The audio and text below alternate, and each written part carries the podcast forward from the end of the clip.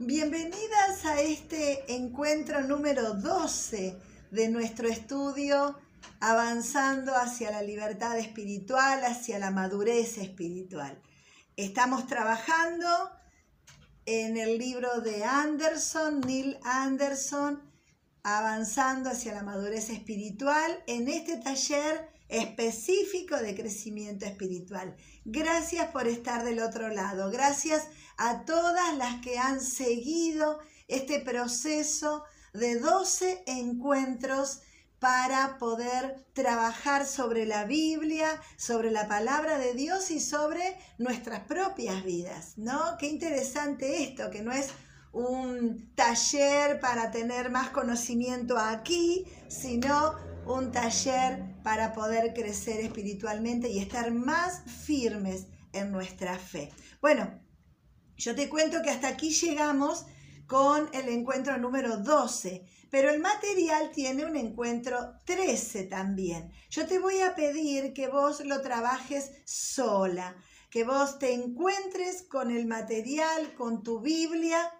con tu cuaderno de notas y puedas trabajarlo y hacer ese eh, proceso de los pasos que te propone Neil Anderson eh, de una manera íntima, vos con Dios, vos con tu realidad, vos con tu fe, y que puedas trabajar en esos temas. Ahora, yo quiero seguir a tu disposición, así que te propongo que hagas los pasos y si hay alguna pregunta, algo especial, bueno, me escribas, me hagas un mail, me hagas una nota, em, me, preguntes y si yo te puedo ayudar, lo voy a hacer eh, con toda alegría, porque la idea es que vos puedas crecer espiritualmente. Normalmente esos pasos lo hacemos en un encuentro presencial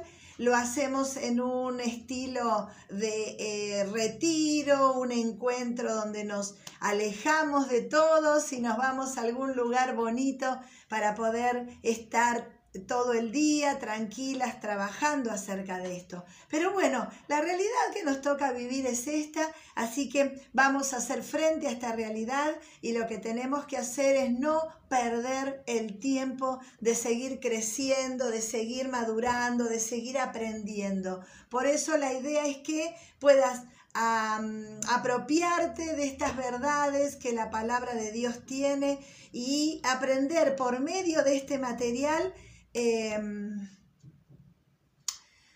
cómo seguir creciendo en el Señor. Bueno, vamos, vamos a trabajar.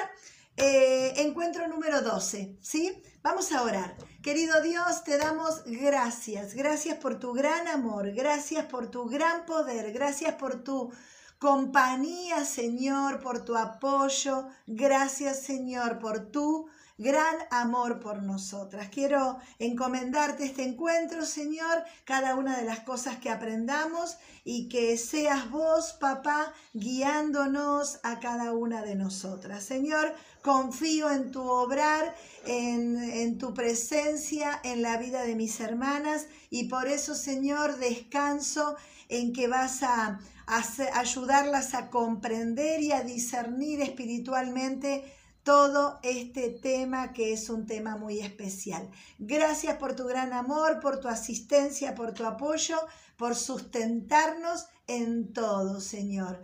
Te encomendamos nuestras vidas, nuestros ministerios, nuestras familias y nuestro crecimiento espiritual. Y gracias Dios por estar en todo tiempo con nosotras. En tu nombre Jesús oramos. Amén y amén. Muy bien, encuentro número 12. Resiste el engaño y el dominio del enemigo. Resiste el engaño. Vamos a ver el pasaje. Santiago 4.7, que tiene que estar marcado en tu Biblia. ¿eh? A pesar de que todos tenemos nuestra Biblia en el celular, necesitamos tener nuestra Biblia física, en papel. ¿Por qué? Porque entre el mate, eh, nuestro desayuno, nuestro tiempo con Dios, y eh, nuestra Biblia es indispensable. Es muy importante que tengas tu Biblia. Bueno, ¿qué hacemos? Marcamos, marcamos y marcamos todos estos pasajes. ¿Qué dice Santiago 4.7? Someteos. Pues a Dios, esta es una versión Reina Valera seguramente. Resistid al diablo y huirá de nosotros. Y huirá de ustedes. Someteos a Dios, resistid al diablo y él se va a ir. Vamos a ir trabajando en este proceso. Eh, el enemigo tiene maneras de engañarnos ¿eh? y de neutralizar nuestro poder por medio de la presencia de Dios en nosotros. El enemigo tiene la capacidad de, eh, de ponernos en pausa, tiene la capacidad de detenernos, tiene la capacidad de neutralizar justamente esta palabra que usa eh, Neil Anderson. ¿Por qué? Porque si Él impide que nosotros aprendamos de la Biblia, si Él impide que nosotros nos sentemos a leer la palabra de Dios, si Él impide que vayamos a la iglesia, a ver, con mi desgano, con mis pocas ganas, con mi poco compromiso, con mi... Depende de mí, pero si el enemigo logra que yo me desanime de ir a la iglesia, que yo no ponga mis dones al servicio de la congregación y de la comunidad donde vivo, bueno, se neutraliza el poder que podría tener mi vida, que podría tener tu vida en las manos de Dios. Porque en realidad no logro entender mi verdadero propósito y por lo tanto me quedo como flotando en el ambiente. Y así pasan los años. Y voy a una iglesia, voy a otra, voy a una congregación, hago esto, no hago aquello, adhiero, no adhiero, apoyo, no apoyo. Mi vida está como flotando ¿eh? en un ambiente, en un, eh, en un desierto. Bueno, la idea es que podamos enfrentar esto. Muy bien, vamos a ver que somos responsables y de esto ya lo hemos hablado al principio y quizás sea bueno retomarlo. Nosotros somos responsables del andar de nuestra vida espiritual. Somos responsables de cómo vamos, de qué hacemos, de dónde, qué decisiones tomo. Somos responsables de nuestra vida espiritual. Yo tengo que buscar a Dios, tengo que crecer en Dios. ¿Se acuerdan? Tengo que ser santo, santa, como Él lo es. Tengo que eh, escuchar sus, sus mandamientos y obedecerlos. Bueno, todo eso depende de mí. Soy responsable de lo que voy a hacer con mi vida en todas las áreas. En mi vida física, soy responsable de lo que como, responsable de la actividad física que hago, responsable de cuidado de la salud yendo al médico, soy responsable de las decisiones que tomo con mi dinero, con mi tiempo, con mi familia. Soy responsable. Bueno, también lo soy en el área espiritual porque está todo unido. Nosotros no somos dos personas que viven en un área y en otra, no. Nosotros somos una integridad, somos una sola pieza.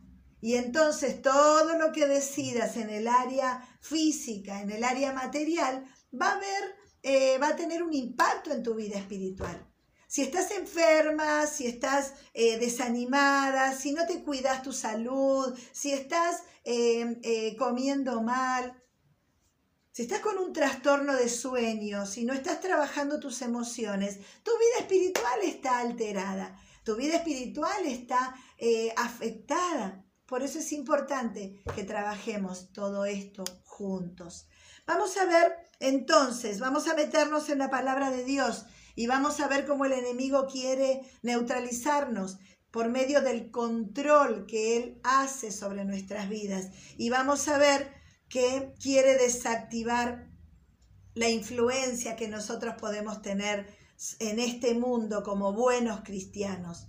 ¿eh? Porque Dios nos puso en este mundo como sal y luz, ¿se acuerdan? Y bueno, entonces tenemos que iluminar, tenemos que salar, tenemos que trastornar, tenemos que influir. No lo hacemos porque porque estoy desanimada, porque tengo miedo, porque todo me sale mal, porque nadie me apoya, porque nadie me reconoce, porque estoy eh, defraudada de los líderes espirituales, me fui a otra iglesia, me voy a otra iglesia, me voy a otra iglesia. Claro, mientras pasa ese tiempo y bueno, no influyo a nadie, no toco a nadie sus vidas, no ayudo a nadie a crecer, no crezco yo.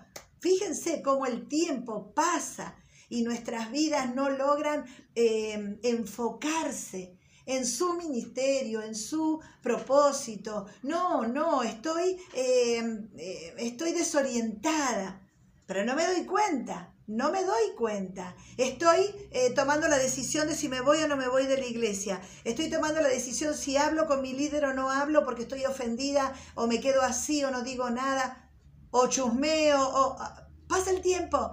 Pasa el tiempo, pasa el tiempo, no me cuido, no como bien, no hago actividad física, no voy al médico, no eh, pongo mis dones al servicio de la iglesia y pasa el tiempo.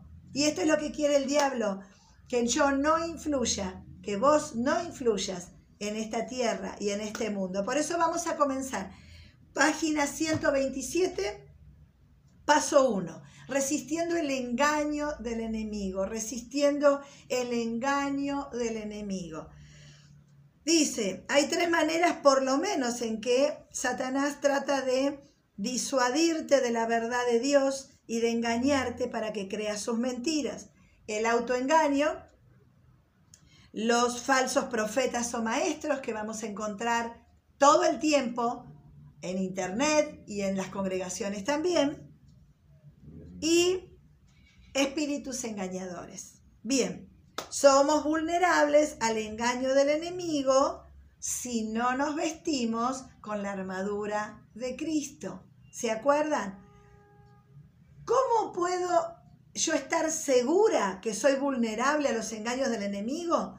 Porque Dios en su palabra nos hace llegar por medio de Pablo esta enseñanza. Revístanse de la armadura porque vienen tiempos malos. Revístanse de la armadura porque el enemigo está todo el tiempo tirando flechas contra tu vida. Revístanse de la armadura. O sea que no hay grandes secretos. No hay eh, misterio en esto. Dios sabe que sos vulnerable, por eso te dio una receta. Dios sabe que sos eh, sensible, que sos frágil, que estás creciendo. Y en su gran amor Dios no te deja sola y te dice, podés usar la armadura, podés usar la armadura, la oración, la verdad, la fe, eh, tu salvación, podés usarla. Bueno, usala, porque si no, somos vulnerables, porque si no, el engaño del diablo viene sobre nuestras vidas y caemos como en una trampa. Por eso, página 127, eh, la columna de la derecha. Tenemos ahí varios, vamos a revisarlos rapidito. El autoengaño. Las escrituras, dice, revelan varias maneras donde, el enemigo, eh, donde nosotros podemos engañarnos a sí mismos. Ser oidores de la palabra y no hacedores. ¿Se acuerda? Santiago 1.22. Podés anotarlo si no tenés tu material ahí. Si no, asegúrate de que lo tengas. Pedímelo, pedile a alguien que esté haciendo el taller y que vos sepas, haceme un mensaje, algo. Yo después te voy a dar un número de teléfono para que vos puedas este, pedirme lo que necesites. Dice, pero ser hacedores de la palabra y no tan solo oidores engañándose a vosotros mismos. Santiago 1.22. Hacedores. Escuchamos la palabra el domingo, la ponemos en práctica. Escuchamos la palabra de un devocional eh, de tu momento con Dios, ponelo en práctica. No cumplas leyendo y dejándolo acá, pero no llevándolo acá y no haciéndolo. Bueno, hagamos todo el proceso. Por eso cuando nos sentamos a hacer el devocional, aparte de tu mate, tu café, tu tostada, tu Biblia, tu lapicera, tu cuaderno, necesitas abrir tu corazón. Necesitar, necesitamos dejar el orgullo y escuchar esa palabra. Eh, de una manera permeable, dejar que Dios entre, que Él atraviese nuestras vidas. No solo escucharla como si fuéramos de plástico y entonces nunca, nunca, nunca entra esa palabra en nuestro corazón. No, leo y pongo en práctica. Leo y pongo en práctica. Dice Anderson, dice, la Biblia, primera de Juan 1.8. Si decimos que no tenemos pecado, nos engañamos a nosotros mismos y la verdad no está en nosotros. Por eso, otra manera de engañarnos es cuando decimos que nosotros no pecamos o no tenemos pecado. Cuando escuchamos un mensaje y decimos, ay, eso está bueno para Juan, pero no para mí, nos estamos equivocando. Ah, mi vecina es chismosa, mi cuñada es celosa, mi primo miente, yo no. Entonces ahí nos equivocamos. Tenemos que escuchar la palabra y dejar que Dios nos toque. Y si estamos mal, arrepentirnos. ¿Cuál es el problema? Si Dios sabe que estamos mal. Incluso muchos de los que nos rodean también saben que estamos mal. Nosotras no nos damos cuenta y entonces seguimos mal. Y ahí es donde nosotros tenemos que detenernos delante de la palabra, aquieta tu corazón, detenete, deja que la palabra entre y toque tu vida y te transforme te transforme, no sigas igual. No sigas igual, haciendo lo mismo, repitiendo lo mismo, diciendo lo mismo, sintiendo lo mismo, haciendo lo mismo. No, cambiemos, porque la palabra nos invita a cambiar. Bueno, entonces, oímos la palabra, no la hacemos, decimos que no tenemos pecado, pensamos que somos algo que no somos, Gálatas 6.3 dice, porque el que se cree ser algo no siendo nada, a sí mismo se engaña. Y en realidad no es que no somos nada, somos muy importantes porque Dios eh, eh, mandó a Jesús a morir por nosotros, así que debemos ser importantes. Ahora, lo interesante es que todo lo que tenés, poseés, adquirís, aprendiste,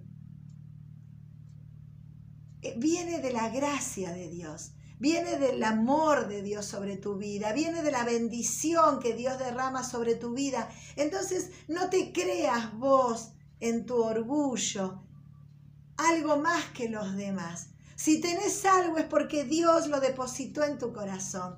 Si aprendiste algo, si tenés dones, capacidades, talentos, si has tenido oportunidades de crecer, de estudiar, de, de, de viajar, bueno, eso es porque Dios te lo permitió. Entonces no asumas eso como un orgullo propio y creas que sos más que otras personas. Bueno, cuando hacemos eso nos engañamos a nosotros mismos.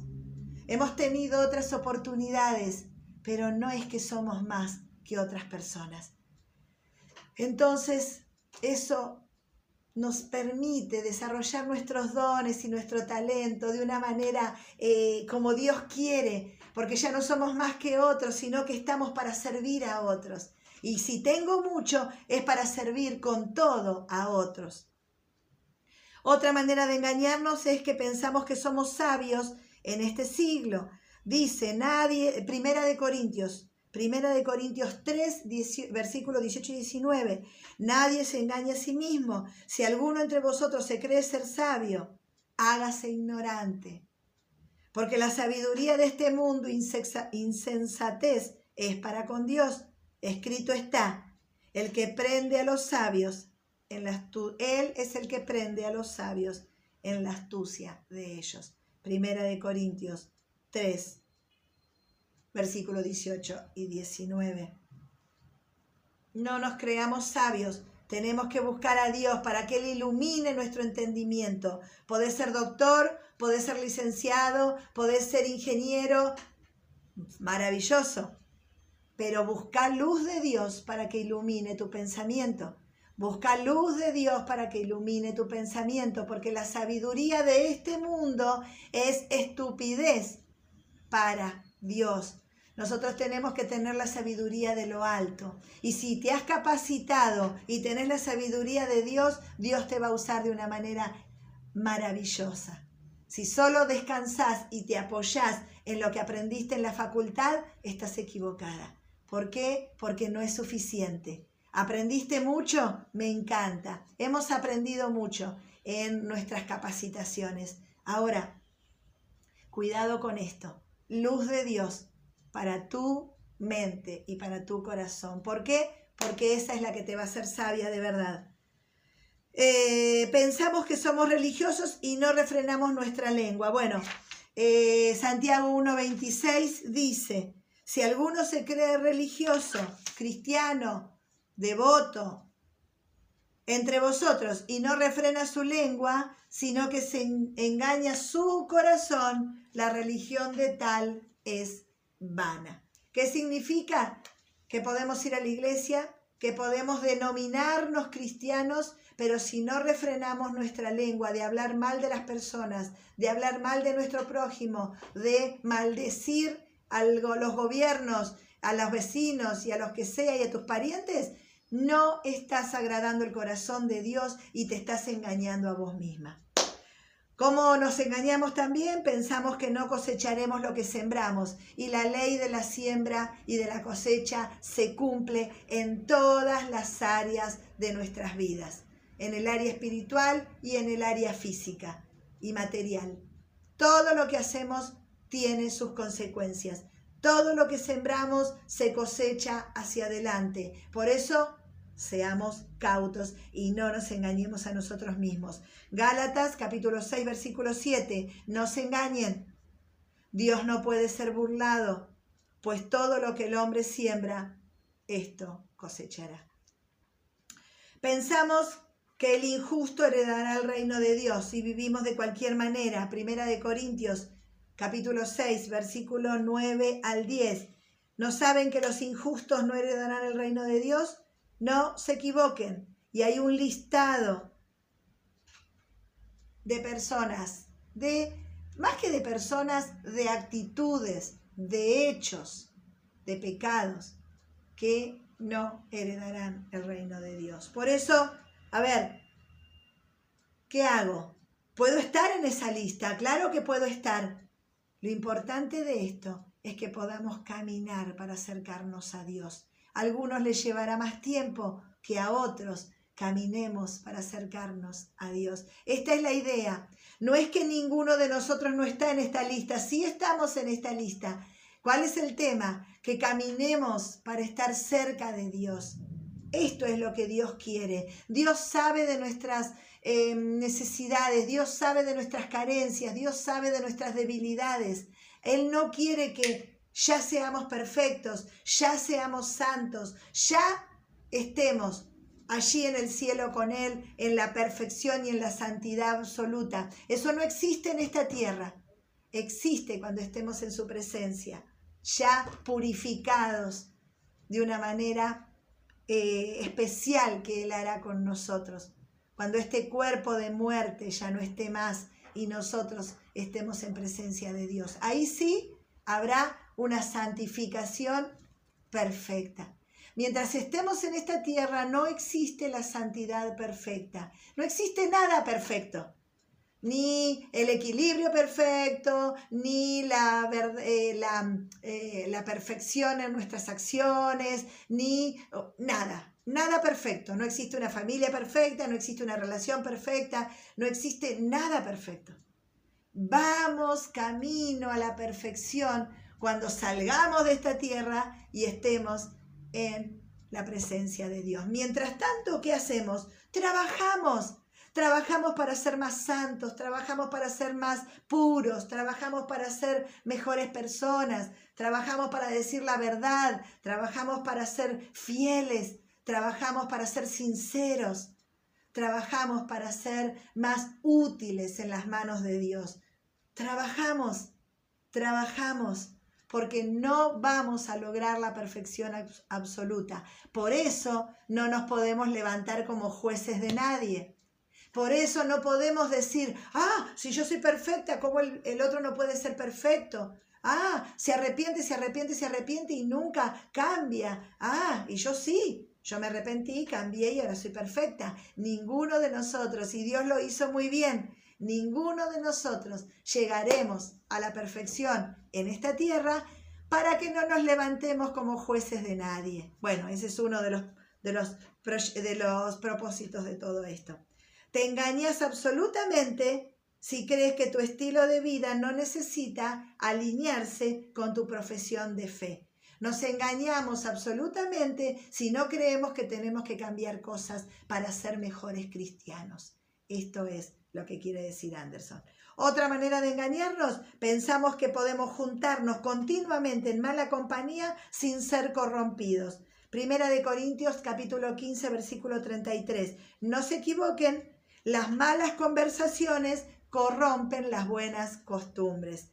¿Te puede influir alguien que está haciendo cosas malas? ¿Alguien que habla mal, alguien que piensa mal, alguien que está alejado de Dios? Sí, te influye, te influye.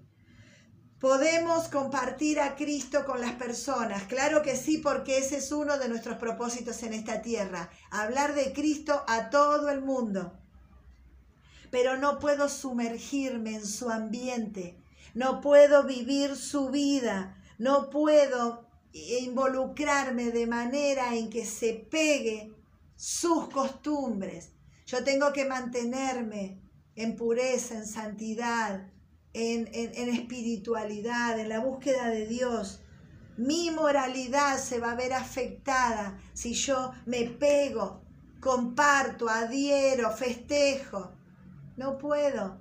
Tengo que compartir de Cristo acercarme, bendecirlos, acompañarlos, apoyarlos, pero no puedo sumergirme en el mundo de, esas personas. ¿Por qué? Porque ellos no están caminando con Dios, entonces me van a influir. Tengo que cuidar mi vida. Y yo creo, no, no me va a hacer nada. No, yo estoy fuerte en el Señor. No, yo no tengo problema. Si yo soy, yo soy diferente. Yo soy cristiana. Cuídate, cuídate, cuídate. Falsos profetas y maestros. Profetas genuinos que eh, se dedican a llamar a la gente a que caminen realmente con Dios. Eh, maestros, eh, vamos a escuchar mucho en los medios, en, las redes. Cuídate de lo que escuchás. los, los predicadores, profetas, maestros que se levantan en las redes y también en las congregaciones. Te tienen que acercar a Dios, te tienen que llevar a la palabra, te tienen que eh, ayudar a que estés mejor, no a que te alejes, no a que te aferres a falsas doctrinas, no a que sigas a personas y no a Cristo. Cuídate, cuídate, cuídate. Estas personas también ayudan a que nos autoengañemos y creamos cosas que no están en la Biblia, creamos cosas que no están en el corazón de Dios, creamos cosas que están en contra de lo que Dios dice. Y vos decís, no puede ser. Sí, porque te lo dicen de una manera en que vos lo crees. Te, dicen de una, te lo dicen de una manera en que te engañan. Y yo lo agarro y me autoengaño. Creo que eso es la verdad y me estoy equivocando. Por eso, cuidado con esto, cuidado con esto. Muchos cristianos están condicionados a pensar otra cosa que se relaciona con lo milagroso, con lo sobrenatural, pero no viene de Dios. Y yo creo que sí, y me autoengaño. Y me, me, estoy envuelta en estas cosas. Muchas veces creemos en cosas mágicas. Y esto no está bien. No le agrada a Dios. Nada que sea instantáneo, mágico, que no requiera trabajo y esfuerzo, va a ser algo fácil y rápido para tu vida. Si tenés un pecado, hay que trabajar. Si tenés una debilidad, hay que pedir ayuda. Si tenés una necesidad, habla con tus pastores y tus líderes. No creas que es cuestión de una oración mágica o de una, eh, de una eh, oración que otro te hace y ya está.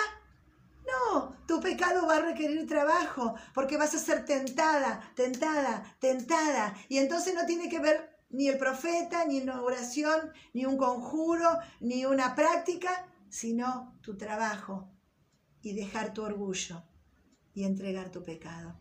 ¿Será tiempo? Va a llevar tiempo, pero vas a necesitar esforzarte. Muy bien, vamos a ir al punto 2, página 129. Discernimiento espiritual. Necesitamos darnos cuenta cuando algo no es de Dios.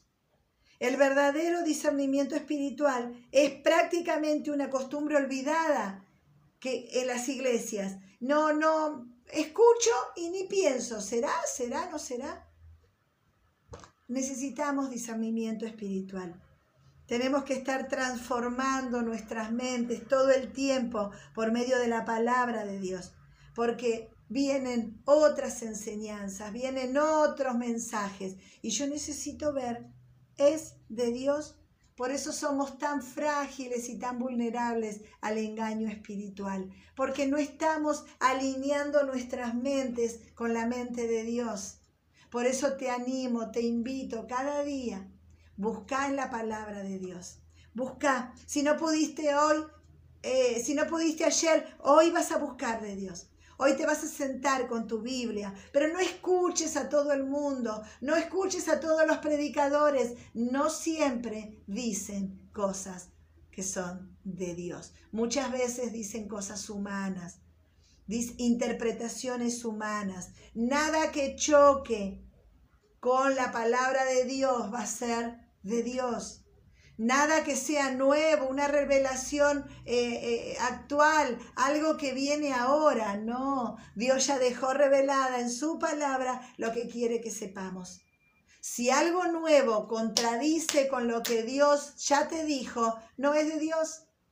Pedí ayuda, pero no escuches a todo el mundo en esta tierra porque te vas a meter en grandes problemas una mente alineada con la mente de Dios, llenos de la palabra de Dios. No busque cosas nuevas, conoce la palabra de Dios, conoce la Biblia, léela todos los días. Entonces no te van a engañar, no pueden, porque hay palabra de Dios que te ilumina la mente. Y por lo tanto cuando viene una mentira del diablo me doy cuenta enseguida, me doy cuenta enseguida. Es así de sencillo te vas a dar cuenta. Te dicen algo que parecería nuevo, novedoso, espiritual, súper extraterrestre. No, no lo voy a creer, porque eso está en contra de lo que la Biblia dice. Sintonizando la voluntad de Dios, disierno el engaño, disierno el engaño. Podría contarte tantas cosas, pero bueno, estos talleres, sobre todo virtuales, son así, ¿no? Cuando estamos presencialmente hay tantos testimonios que podría compartirte para decirte que no te dejes engañar, no te dejes engañar. El punto 3 habla del control que el enemigo tiene sobre nuestras vidas. ¿Puede controlar nuestras vidas? Claro. No, no estás poseída por el diablo. Nunca lo vas a estar porque está Dios en tu corazón. Si recibiste a Jesús en tu corazón, vos sos propiedad de Dios. Ya está. Cristo pagó en la cruz por vos, sos propiedad de Dios. Dios te ha redimido, te ha rescatado. Cristo es tu dueño, Dios es tu dueño, no hay duda. Pero ¿qué pasa con nosotros? Tenemos cosas viejas en nuestros corazones tenemos eh, cosas que hemos aprendido y que las hemos conservado. Entonces el enemigo sigue teniendo lugares de poder, lugares de poder sobre nuestra vida. Ahí agarra, de ahí se sostiene y sigue obrando y te engaña y te mete miedo, te mete duda, te recuerda el pasado, él te engaña, acordate. Entonces, eh, acordate que el enemigo actúa por medio de la tentación, te lleva tu debilidad todo el tiempo. ¿Cuál era tu debilidad? ¿El alcohol? Bueno, ahí te va a llevar todo el tiempo, todo el tiempo, todo el tiempo. De a poquito, a empujones, a tropezones, te va a volver a llevar, te va a volver a tentar todo el tiempo.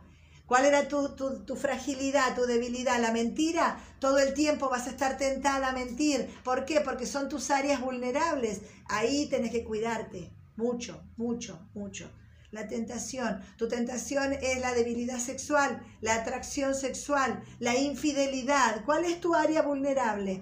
Eh, el, pecado de la mentira, del ocultamiento. Bueno, el enemigo te va a tentar todo el tiempo a lo mismo.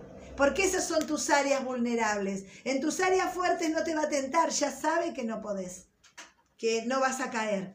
pero en las otras sí, seguí cuidándote. Si tus áreas vulnerables son la mentira, la sexualidad, eh, adicciones, eh, el alcohol, lo que sea, la pornografía, y fuiste rescatada, mantenete firme, pero atenta. ¿Por qué? Porque el enemigo te va a empujar siempre a las mismas áreas, siempre. Él no puede hacer otra cosa, lo va a hacer así. Te va a acusar, siempre te va a acusar de tus cosas viejas, del pasado, de tus errores, de tus eh, debilidades. Bueno, acordate que el Señor te perdonó, acordate que el Señor te perdonó y por lo tanto no te tiene por qué acusar, porque ese prontuario está roto, ya no es válido, no hay nada. Van a buscar en tu archivo, la policía te agarra, busca tus antecedentes y no hay nada. Están los archivos vacíos. ¿Por qué? Porque Cristo pagó por vos y Él te perdonó. Y esta es la idea, que creas que sos perdonada. ¿Te hiciste un aborto? ¿Te arrepentiste? Dios te perdonó. ¿Engañaste a tu esposo? ¿Te arrepentiste? Dios te perdonó. ¿Hiciste, eh, em, trajiste problemas entre tus parientes? ¿Mentiste a tu suegra? Eh, ¿Hiciste una estafa económica? ¿Robaste en tu trabajo? ¿Te arrepentiste? Dios te perdonó. ¿Qué hace el diablo? Él trata de buscar tus archivos antiguos, por supuesto, y va a decir, ¿te acordás cuando robaste? ¿Te acordás cuando mentiste? ¿Te acordás cuando engañaste a tu esposo? ¿Te acordás cuando... Y entonces vos le vas a decir, sí, me acuerdo, pero estoy perdonada. Yo ya no soy esa persona, yo soy una persona nueva. ¿Por qué? Porque Cristo me hizo nuevo. Yo soy una hija de Dios. No me acuses más, porque yo soy una nueva mujer. Esto es lo que tenés que recordar. Recordátelo vos porque el diablo te va a recordar tu pasado. Vos tenés que recordar tu verdadera identidad. Por eso esta es una pelea diaria.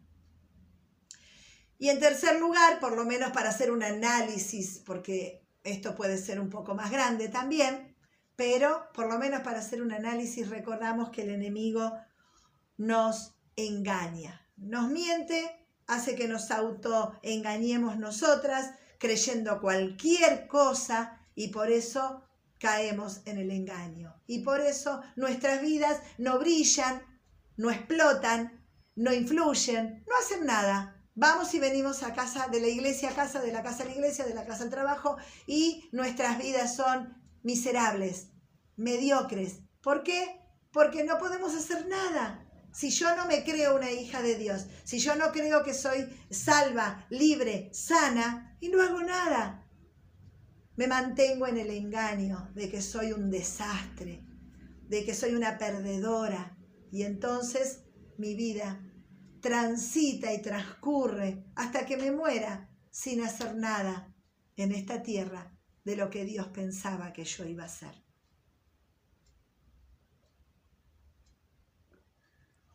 Por eso la Biblia relata la necesidad de guardarnos del ataque y del control del diablo. No lo dejes pasar. Mira, si vos tenés tu material, tenés la historia de eh, la mujer que estuvo inválida por 18 años, el apóstol Pedro, bueno, em, presa de una enfermedad, el apóstol Pedro, presa de su orgullo, creyentes que necesitan la armadura de Dios, vestidos de la armadura, porque ¿quiénes serán los creyentes que necesitan la armadura? Eh, nosotras, nosotras necesitamos la armadura todos los días. Creyentes que abrigan celos y ambiciones egoístas, ¿quiénes serán? Nosotras, que a veces no nos damos cuenta y envidiamos a otro ministerio, que a veces no nos damos cuenta y estamos hablando mal de líderes espirituales, que a veces no nos damos cuenta y estamos generando pelea dentro de nuestra familia. ¿Quiénes serán las que, los creyentes que necesitan celos, que tienen celos y tienen ambiciones egoístas? Nosotras, solo que tenemos que darnos cuenta. Para eso tenemos que escanearnos tenemos que hacer un análisis, tenemos que eh, hacer eh, una autoevaluación. ¿Cuándo? ¿A fin de año? Sí, también, pero todos los días delante de la palabra de Dios.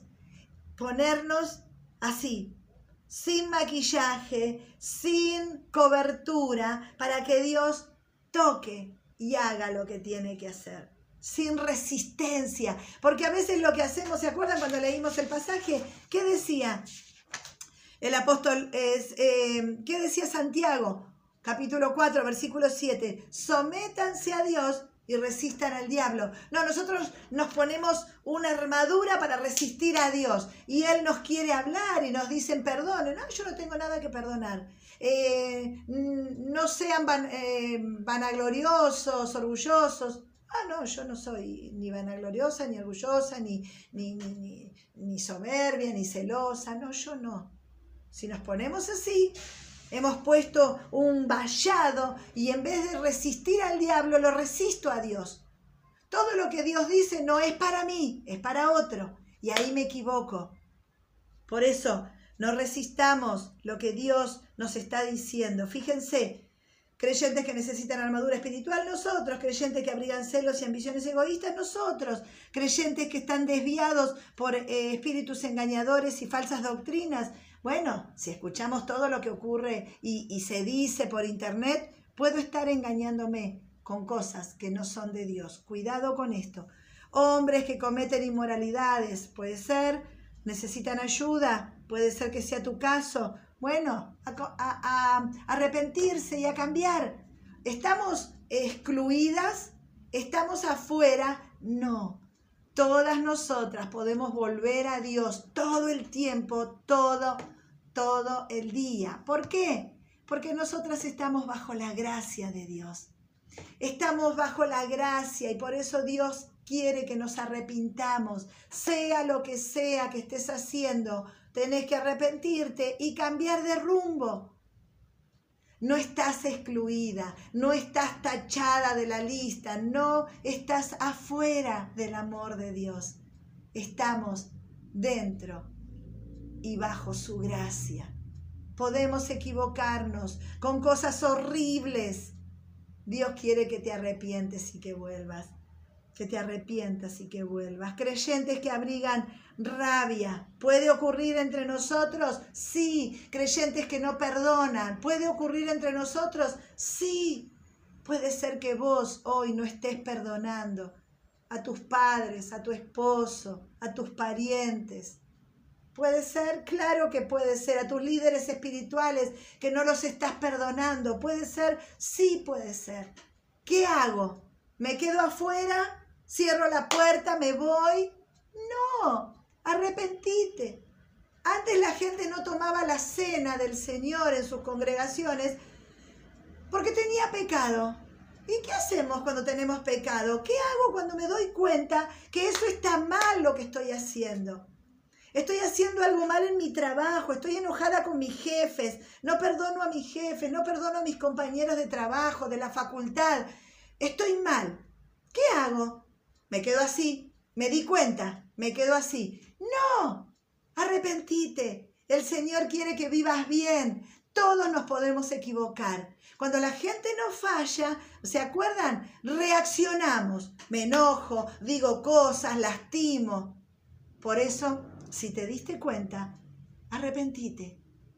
Cambia de vida, cambia de rumbo. Pedí disculpas, pedí perdón. Pedile perdón a Dios primero. Y después, si podés arreglar con estas personas, hacelo, hacelo. A Dios le encanta que nosotros pidamos disculpas. A veces eh, nos va a ir muy bien, a veces nos va a ir bien. Y a veces, bueno, no vamos a tener el resultado que esperábamos. Pero no te preocupes, cambia de vida, cambia de rumbo. No te quedes en el mismo lugar que estás seguí creciendo, seguí avanzando. Pedí disculpas a tu suegra, pedí disculpas a tu mamá, pedíle disculpas a tu papá, a tu pastor, arregla con tus líderes, cambia de rumbo, no sigas por el mismo camino. Y vamos a influir. Y vamos a bendecir a otros. Y vamos a desatar a otros. Y vamos a ser sanos y libres nosotros.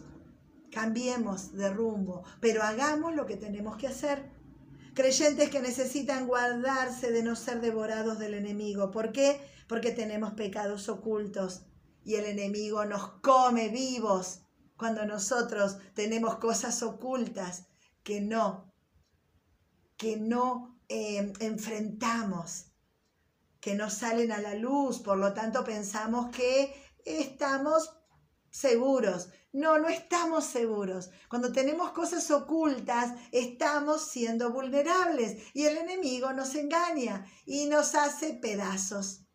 Y si no, fíjense, periodos de nuestras vidas donde vivimos en la oscuridad, aún yendo a la iglesia.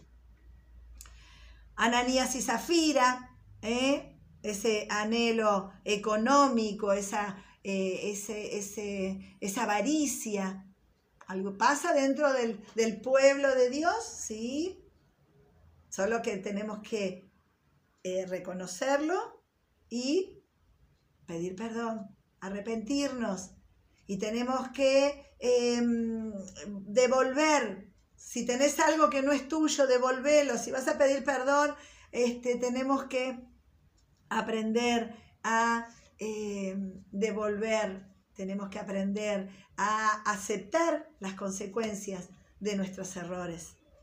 Por eso, primero, el control del enemigo no significa que el enemigo esté en tu vida, eh, dueño de tu vida, no, no, no. Vos sos hija de Dios, Dios pagó por vos y lo repito, sos propiedad del Señor. Ahora, el enemigo tiene control porque hay áreas de tu vida que le pertenecen.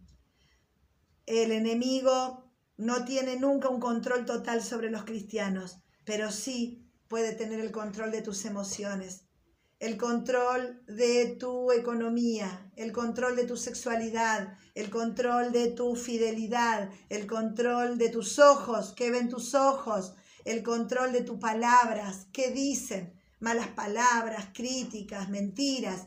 Bueno, hay pequeñas áreas o no tan pequeñas que el enemigo usa continuamente para lastimar a otros creyentes, para lastimar a tus vecinos, para lastimar a tus hijos, para destruir tu familia. El poder de tu economía, del mal uso del dinero, el poder de poder tener el control sobre tu salud. No te cuidas, sos testaruda, sos em, imprudente, sos indisciplinada, no haces actividad física, no vas al médico, no cuidas tu comida.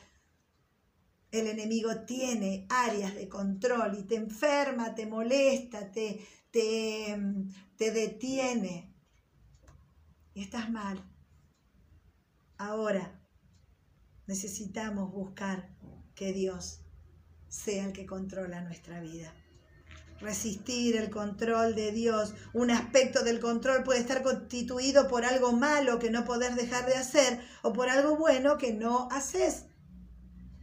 Nuestra responsabilidad personal de resistir el control del enemigo, tanto antes que suceda como para dar los pasos hacia la libertad en Cristo, como cuando reconocemos que hay un aspecto controlado por el enemigo. Me di cuenta que mis emociones están controladas. Estoy eh, eh, por el enemigo. Estoy desbordada, estoy enojada, estoy mal todo el día. ¿Eso es Dios? No, no es Dios. Es el enemigo que me ataca, que me, me maltrata, que me engaña, que me miente. Y yo le creo. Ahora, ese puede ser una manera. Pero yo puedo prevenir todo esto. Aferrarme de Dios, buscar la voluntad de Dios, caminar es según los consejos que me dan de acercarme a Dios, de buscar su voluntad, de orar, de leer la Biblia, de asistir a la iglesia. Sométanse a Dios, dice la palabra. Ese es el secreto. Ese es el secreto. Cuando comiencen las reuniones presenciales y si en tu ciudad ya empezó, hay que ir a la iglesia. Hay que volver a congregarse. Tenemos que estar juntos tenés que dejar que eh, se acerquen a vos, tenés que acercarte vos a otros, volvé a poner tus dones al servicio de Dios, volvé a comprometerte con tu iglesia, volvé a apoyar económicamente, eh, personalmente, físicamente con tu tiempo, con tus dones, con tus talentos, a tu congregación local. Con todo este tiempo que hemos pasado en nuestros hogares, lo más probable es que este compromiso que teníamos con la iglesia local mm, quede en un quinto lugar. Y no es lo que Dios quiere. Dios quiere que estemos cerca, juntos, que nos apoyemos, que nos comprometamos, que nos ayudemos. ¿Por qué? Porque así vamos a ser sanos, vamos a ser libres, vamos a ser más maduros.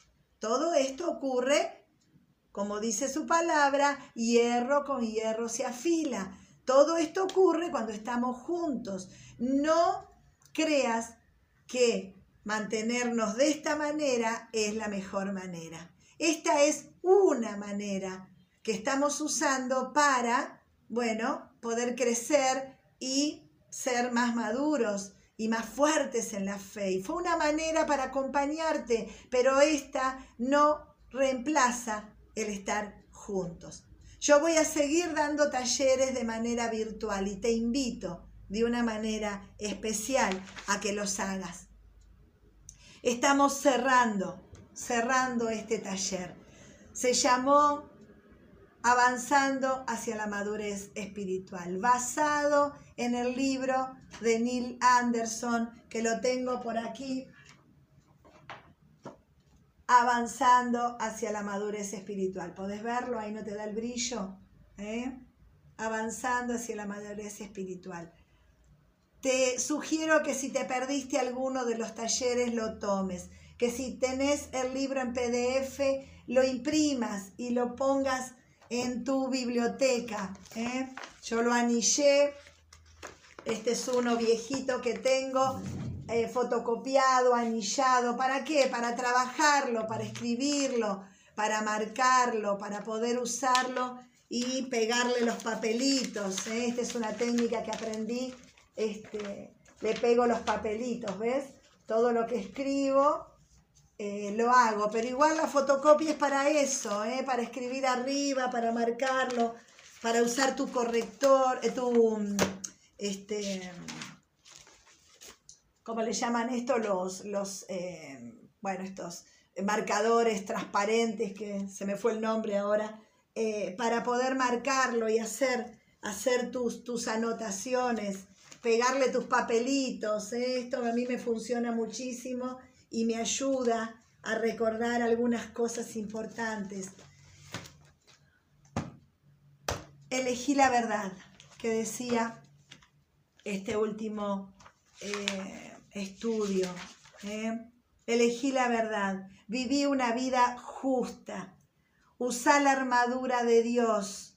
Es nuestra responsabilidad de cada creyente. Es nuestra responsabilidad de cada creyente. No es culpa de nadie si vos estás pasándola mal en tu vida espiritual porque no te estás cuidando.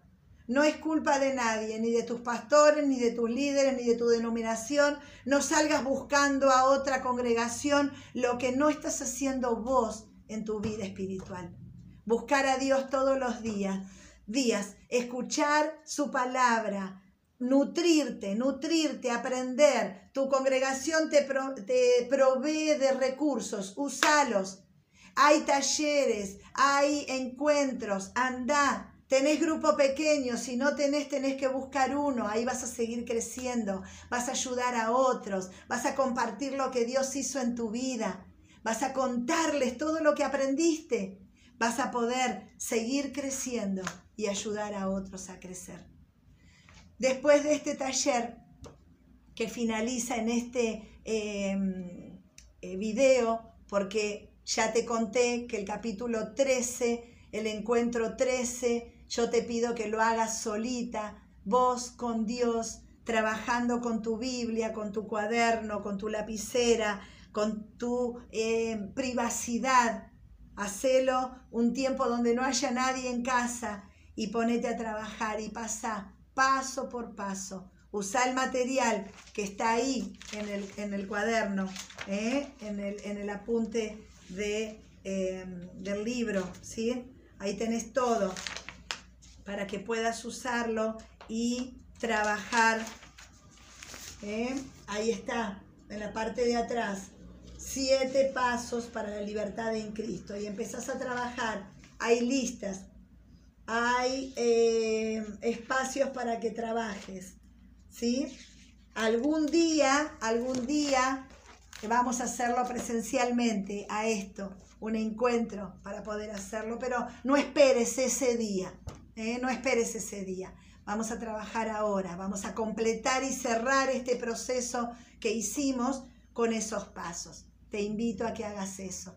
Y te invito especialmente para todas las que quieran continuar capacitándose, siguiendo ahora, dentro de unos días o más adelante, cuando vos creas que es un buen tiempo para vos. Pero te invito a que sigas capacitándote. Y te voy a invitar de manera especial para hacer otro proceso que se llama Sea Libre. Es el material de Beth Moore, a ver si lo tengo para mostrártelo aquí a mano, me parece que no, este, pero bueno, quiero que invitarte para que hagas el libro Sea Libre de Beth Moore. Yo voy a pasarlo también por PDF a todas las que quieran y van a tener los videos subidos todos los viernes a la noche. Voy a subirlos. Eh, yo voy a estar dándolo para un grupo de mujeres eh, que van a hacerlo de manera virtual por Zoom conmigo, pero yo voy a eh, grabar esos videos para que vos los tengas también y puedas ir haciendo semana tras semana este material. Animate a caminar con Dios, animate a cambiar de vida, animate a vivir como una hija de Dios, que el enemigo no te engañe, que puedas ser fuerte y firme y disciplinada, no perfecta, disciplinada y fuerte y firme en la fe de Dios. Seguiremos teniendo errores, pero muchos menos de los que tenemos. Seguiremos equivocándonos, pero mucho menos de lo que lo hacemos. ¿Por qué? Porque vamos a ser más maduras y esto es lo que Dios quiere. Usa tus dones al servicio de tu congregación. Ponete a trabajar si no lo estás haciendo. Si no tenés grupo pequeño, busca uno y unite para que puedas seguir creciendo. Si no tenés congregación, busca una porque ahí Dios te va a hablar, te va a rodear, te va a abrazar por medio de los hermanos de ese lugar. Te mando todo mi cariño. Deseo que sigas creciendo espiritualmente. Deseo que sigas siendo una mujer de fe, que tus hijos puedan aprender de vos cómo caminar con Cristo. Que tu esposo disfrute de tu crecimiento y de tu fe también y que todos los que te conocen puedan encontrarse con Dios cuando se encuentren con vos. Te mando un abrazo virtual. El Señor te siga dando más y más todavía y que puedas ayudar a muchos que están hoy con muchas dudas y con mucho dolor, esclavos de sus pasados, creyendo que esa es la manera de vivir. Y vos podés contarle que hay otra manera de vivir, mucho mejor, más sana, más libre, más eh, preciosa delante de Dios, que es esta, cumpliendo su propósito, creyendo que Dios está sosteniéndonos todo el tiempo, perdonándonos cuando nos equivocamos y dándonos nuevas oportunidades todos los días, porque en Dios hay gracia renovada cada día para nosotros. El Señor te bendiga. Paz de Dios para tu corazón.